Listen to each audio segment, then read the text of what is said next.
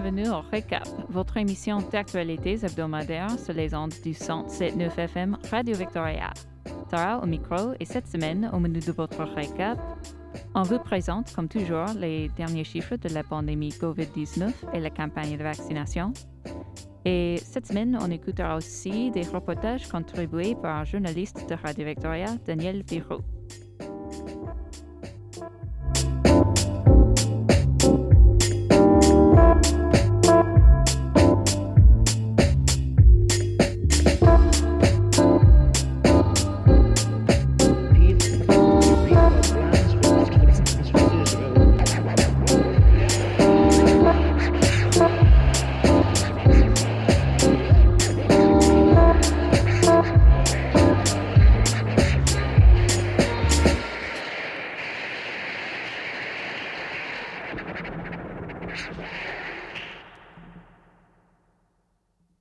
On commence par une mise à jour sur les derniers chiffres de la pandémie et la campagne de vaccination.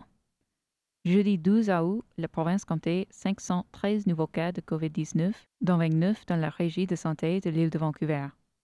Il y a actuellement 81 personnes hospitalisées avec 33 en soins intensifs autour de la province et un nouveau décès. 83,1 des adultes et 82,3 des 12 ans et plus ont reçu leur première dose de vaccin.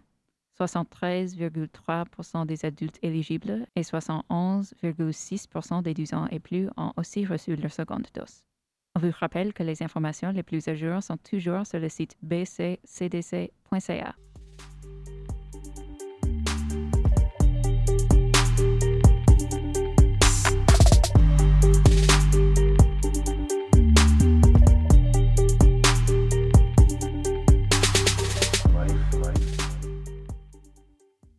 écoute maintenant des reportages de cette semaine contribués par journaliste de Radio Victoria, Daniel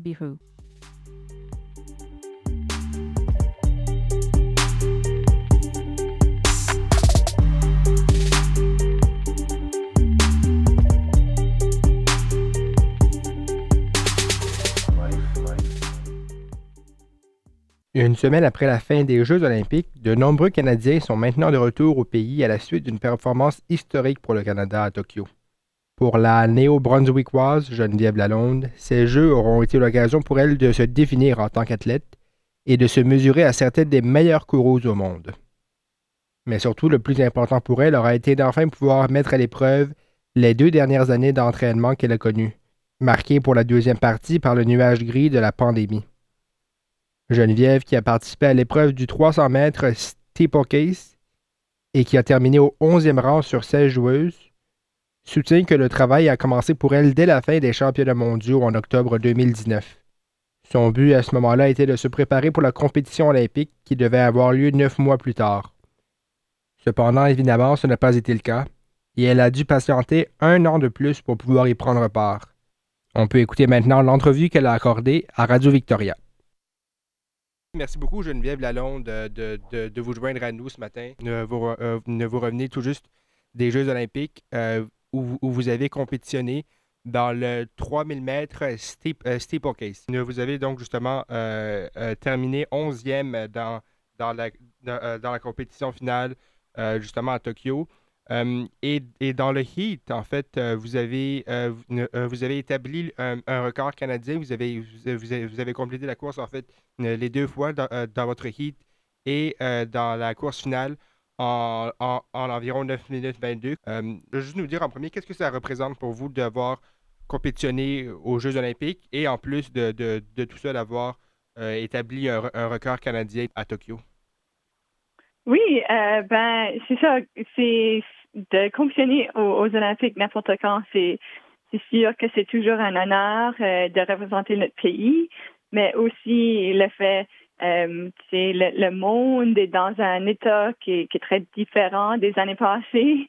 Et euh, donc, juste avoir cette opportunité-là de, de, pratiquer notre sport, mais aussi de compétitionner à, à ce niveau-là, euh, c'est quand même, il faut toujours juste, juste prendre cette expérience pour, pour parce que euh, on ne sait pas quand c'est que la prochaine fois que euh, qu'on va l'avoir.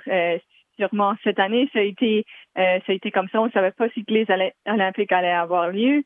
Donc, quand ils ont, quand on a su qu'on allait avoir la chance d'y aller, c'était quand même, c'est juste, j'avais tellement hâte. Euh, puis arriver au jeu, c'est sûr que euh, c'est le plus haut niveau de sport qui existe. Donc, euh, il faut être prêt, puis il faut être prêt pour n'importe quoi parce que c'est ça, c'est la grande compétition, c'est ce qu'on rêve de quand on est jeune enfant, puis on est arrivé. Donc, moi, je savais que l'entraînement allait très bien les années, les semaines qui s'enlignait pour euh, pour les Jeux. Donc, euh, j'avais fait une coupe de camps d'entraînement euh, juste auparavant. Puis, juste les en pratique, on, savait que les choses allaient très bien. Donc, arrivé au Japon, on est arrivé là une couple de semaines avant les avant les Jeux comme tels, juste pour se préparer puis s'acclimatiser parce qu'il faisait super chaud. donc, c'est ça, on, on, est arrivé un, un, petit peu tôt pour, pour se préparer pour tout ça. Euh, puis honnêtement, euh, les choses, moi, je, je, ressentais même pas la chaleur à ce point-là parce que euh, ça faisait, je sais pas, on, on, était juste tellement bien préparés. c'est ça. Alors, vous, savez, vous avez parlé notamment de cette cette, euh, cette expérience-là unique des, euh, des, Jeux olympiques de Tokyo. Ne, ne vous étiez là euh, à Rio, là, justement en 2016, et, et, pour vous, je me demandais c'était quoi justement le, ce, ce, plus grand impact-là, cette, cette, grande différence-là entre, entre ces deux expériences-là? Oui, ben c'est sûr que faire un, un Jeux olympique en pandémie, c'est très différent que faire un Jeux olympique en non-pandémie, mais du même coup, chaque Olympique est différent. Donc, euh, euh, je me rappelle quand on était à Rio, les gens parlaient de Londres comme si c'était tellement différent des Jeux à Rio. Euh, puis là, c'est sûr qu'à Tokyo, c'est peut-être différent que ce à Rio, mais c'est aussi la culture japonaise, ce n'est pas celle du Brésil. Donc, c'est quand même, il faut, ça va être différent de toute façon. mais du même coup, c'est sûr que sans spectateurs,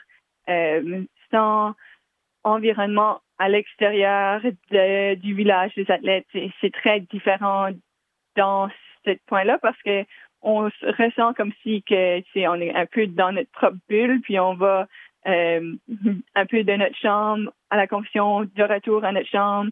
Euh, ça se sentait un petit peu comme ça. Pourtant, euh, les gens japonais étaient là dans la rue, ils nous saluaient à chaque fois qu'on passait en autobus. Euh, puis euh, les bénévoles étaient incroyables, ils nous ont vraiment supportés à travers de tout ça. Euh, quel a été votre, votre moyen de vous préparer, non seulement physiquement, mais, mais, mais, mentalement aussi pour pouvoir arriver aux Jeux de Tokyo et pouvoir performer sur la plus grande scène internationale en, termes de sport? En 2019, c'est sûr qu'on a terminé. on pensait qu'on rentrait dans l'année olympique, euh, mais euh, c'est sûr que euh, les choses ont changé. Mais moi aussi, nous autres aussi, on avait on, avait changé. J'avais déménagé ici à Victoria. J'avais changé d'entraîneur. Donc, il y avait une couple de changements de toute façon qui arrivaient dans ma vie. Donc, quand la pandémie a frappé, c'est quand même pas ben pour pour nous, on était établi à Victoria. Euh, on était euh, dans un nouveau environnement, donc euh, on avait, on a eu cette chance là de d'explorer un peu, mais aussi de prendre un petit repos, puis vraiment respirer, puis processer. Que les Olympiques n'allaient pas arriver en 2020, puis qu'on avait une autre année à se préparer. C'est ça, en termes de préparation cette année, honnêtement, ça n'a pas vraiment changé les choses, autre que euh, il y avait moins de compétitions. Donc, euh, il fallait qu'on recherche des compétitions pour euh, avoir puis mimiquer l'atmosphère parce que arriver au jeu, ça va être grand, ça va être grandiose. C'est quand même la plus grande compétition au monde. Elle a été vraiment la plus belle histoire par un, membre de, de, de l'équipe canadienne sur sa performance durant les Jeux à Tokyo. Euh, mais je pense que c'est pas, c'est peut-être pas une spécifique. C'est sûr que j'ai eu la chance d'assister aux 200 mètres d'André de Grasse, puis là aussi d'assister aux médailles d'or de Damien Warner. Donc, de voir ces, ces performances-là, c'est quand même c'est incroyable. C'est des athlètes phénoménales. mais pour, pour moi, c'est l'expérience que, que je vais retenir, je pense. C'est vraiment euh, les, les jeunes qui sont à leur premier jeu. Euh, c'est peut-être pas dans leur tête de faire les jeux cette année ou euh, c'est peut-être ils ont peut-être vraiment bien performé puis ils ont fait de l'équipe par surprise un peu.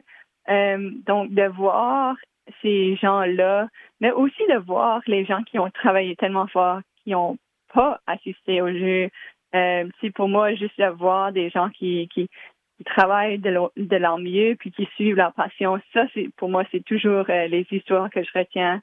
Euh, puis ça, c'est les gens qui m'inspirent. Merci beaucoup, Geneviève Lalonde, pour votre temps. Merci beaucoup à, à toi aussi. À bientôt.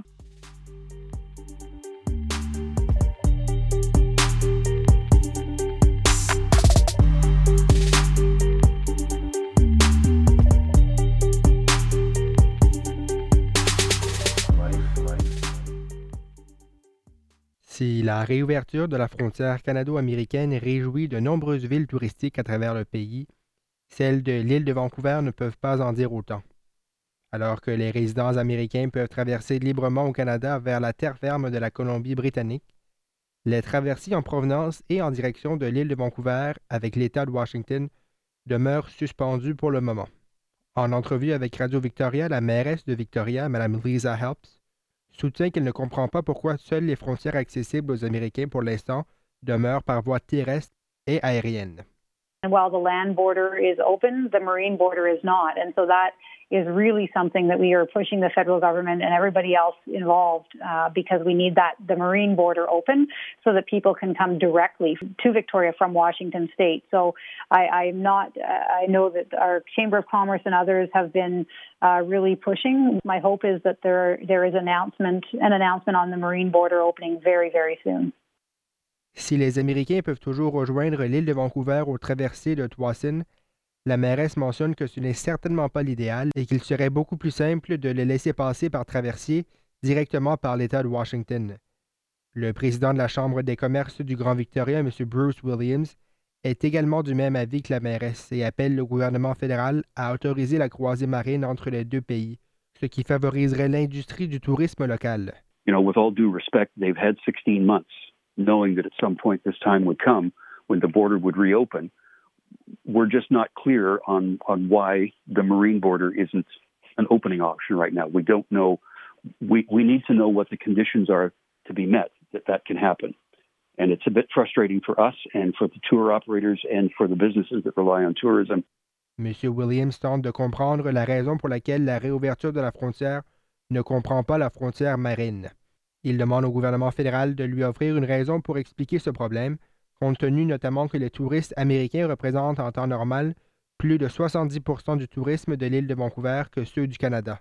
Americans love coming to Canada and they love coming to Victoria because it's beautiful and a very convenient way for people from Washington state to get to the island is by ferry. Otherwise, they have to drive to Vancouver, take a BC ferry across, which is not a bad thing. But a direct route from, from either Seattle or Port Angeles to here via those, via those boats is a very simple, unique, and frankly exciting way for them to come here. So without that experience being in place, we we are probably not seeing the number that we would normally see. But having said that, the hotels are full right now. Uh, people are getting here; they're coming from Canada and from the United States. But it's the Americans that make up the majority of the tourist traffic that we that we anticipate here every year, and getting them back is important to our vitality. Malgré tout, Mme Helps soutient que l'industrie touristique dans le Grand Victoria connaît présentement une excellente saison, avec de nombreux hôtels qui présentent encore des chambres combles pour le reste de l'été. Ici Daniel Biru pour Radio Victoria.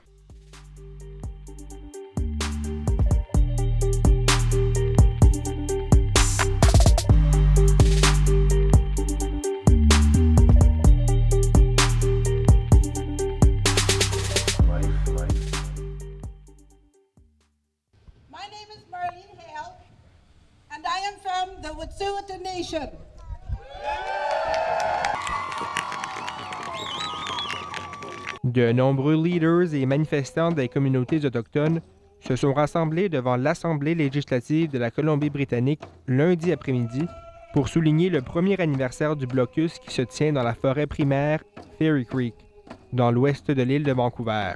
Le blocus se tient toujours à l'entrée de la forêt primaire pour tenter de minimiser l'exploitation forestière. Les rues du centre-ville de Victoria étaient bondées de manifestants venus soutenir la cause en compagnie de représentants de Premières Nations, alors qu'on comptait environ jusqu'à 300 personnes dans la foule, selon ce qu'a rapporté le quotidien Victoria News. Les manifestants dénonçaient grandement l'inaction du gouvernement de la Colombie-Britannique et son premier ministre dans le dossier de la forêt primaire Fairy Creek. Ils lui demandaient essentiellement de prendre conscience des grands enjeux qui sont remis en question en ce moment.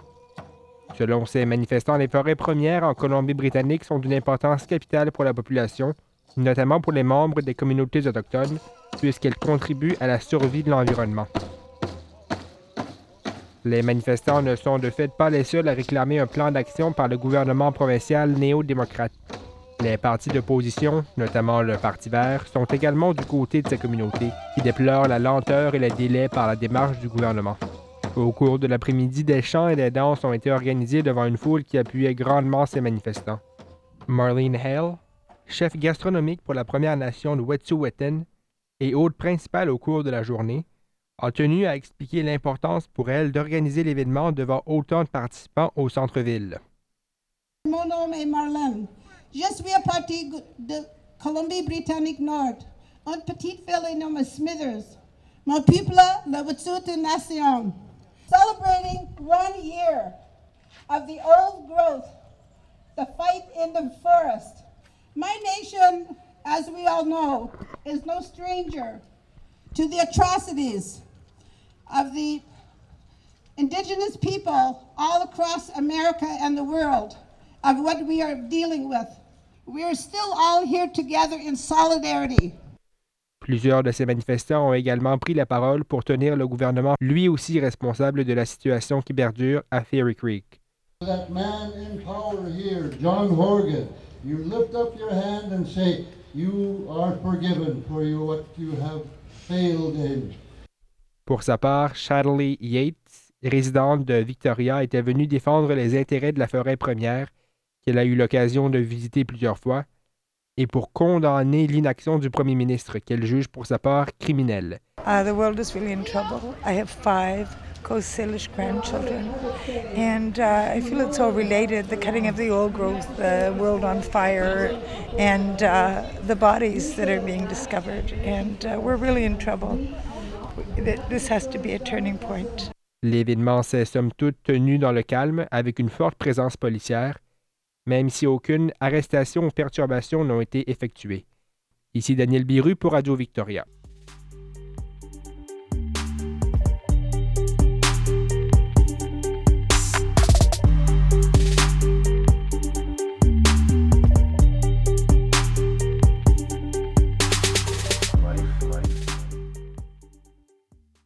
Les conseillers municipaux de Victoria ont approuvé la semaine dernière un plan d'infrastructure pour le redéveloppement du parc Topaz dans le secteur Quadra Hillside de la ville.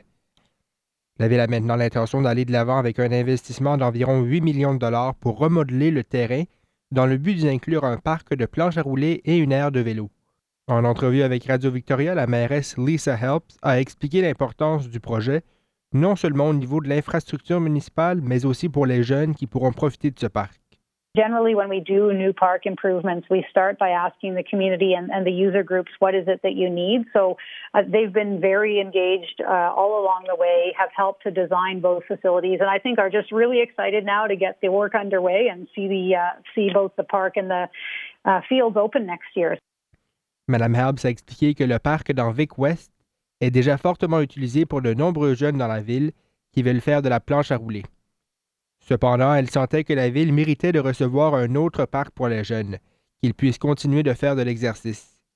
La mairesse a tout de suite reçu un grand montant d'appui et de soutien à la suite de cette annonce de la part de la communauté.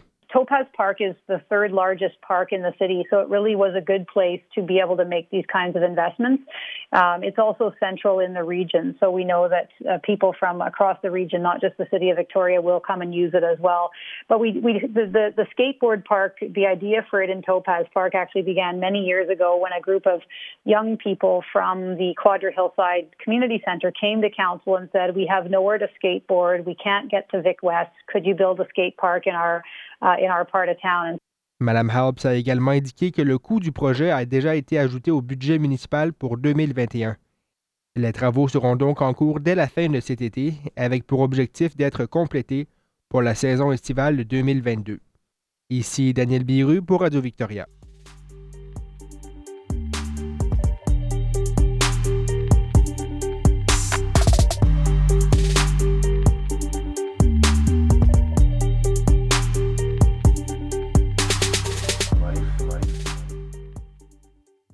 De nombreuses villes de l'île de Vancouver tiennent depuis mercredi dernier des cliniques de vaccination contre la COVID-19 sans rendez-vous pour contribuer à rehausser le taux dans la province. La santé publique de la Colombie-Britannique invite maintenant toute la population de plus de 12 ans à se rendre dans une de ces cliniques pour recevoir soit leur première ou leur deuxième dose du vaccin. Le ministre de la Santé de la Colombie-Britannique, Adrian Dix, a réitéré en conférence de presse l'importance pour tout le monde de se faire vacciner. All of our cases in ICU uh, yesterday were amongst people who were unvaccinated. Parmi ces villes, on compte notamment Victoria, Nanaimo, Campbell River, la vallée de Comox, la vallée de Cowichan, Saanich, Port Alberni et Oceanside pour ne nommer que celle-ci. M. Dix croit que ces cliniques vaccinales pourront contribuer à pousser bon nombre de résidents de différentes communautés à relever leurs manches avant qu'il ne soit trop tard.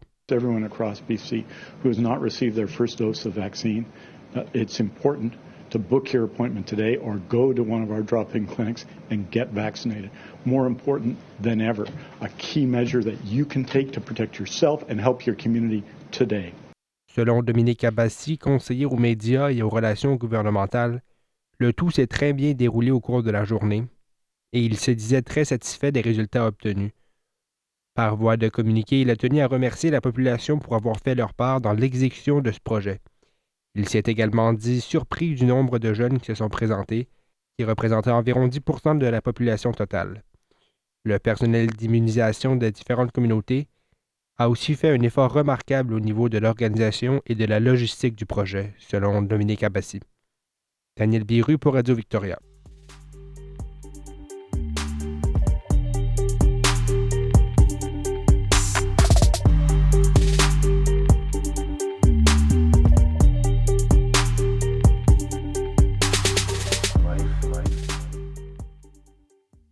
C'était votre récap pour la semaine du 13 août.